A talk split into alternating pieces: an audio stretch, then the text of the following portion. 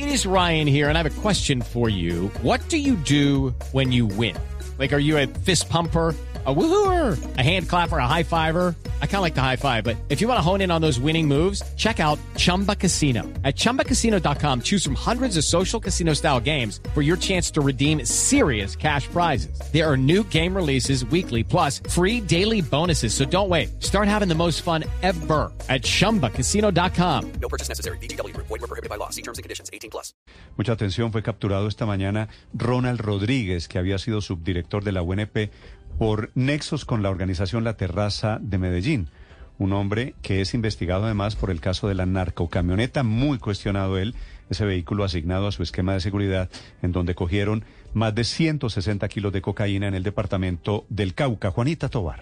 Hola Néstor, buenos días. Esta captura se dio hoy en Bogotá sobre las 6 de la mañana y el origen de todo esto son las graves denuncias que realizó el director de la UNP, Augusto Rodríguez, pues él dice que la camioneta del ex, ex subdirector de la entidad hizo viajes sin él, es decir, la camioneta viajaba sin el protegido a territorios en Caquetá y recordemos que esa fue la camioneta donde incautaron los 168 kilos de cocaína en Cauca, conducida por Manuel Antonio Castañeda. Step into the world of power, loyalty, and luck. I'm gonna make him an offer he can't refuse. With family, cannolis, and spins mean everything. Now, you wanna get mixed up in the family business. Introducing The Godfather at ChumbaCasino.com. Test your luck in the shadowy world of The Godfather slot. Someday, I will call upon you to do a service for me. Play The Godfather now at ChumbaCasino.com. Welcome to the family. No purchase necessary. VGW Group. Void where prohibited by law. 18 plus. Terms and conditions apply. Está en la cárcel. Esta evidencia la obtuvo la UNP luego de verificar el GPS de esta camioneta y evidenciar los desplazamientos.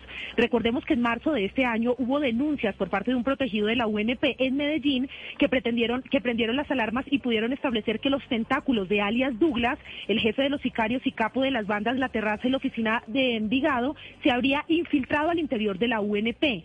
Fuentes cercanas a Blue Radio Néstor confirman que alias Douglas, integrante de la banda criminal de la Terraza en Medellín y quien está condenado a 30 años de cárcel por varios, varios delitos, entre estos narcotráfico, tendría una relación cercana con el ex subdirector de la UNP, motivo por el cual fue hoy capturado, Néstor.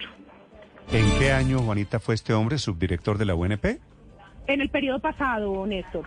Sí, eh, pues va a tener que responder y se enfrenta seguramente a muchos años de cárcel, 9.32 minutos. With the Lucky Land slots, you can get lucky just about anywhere.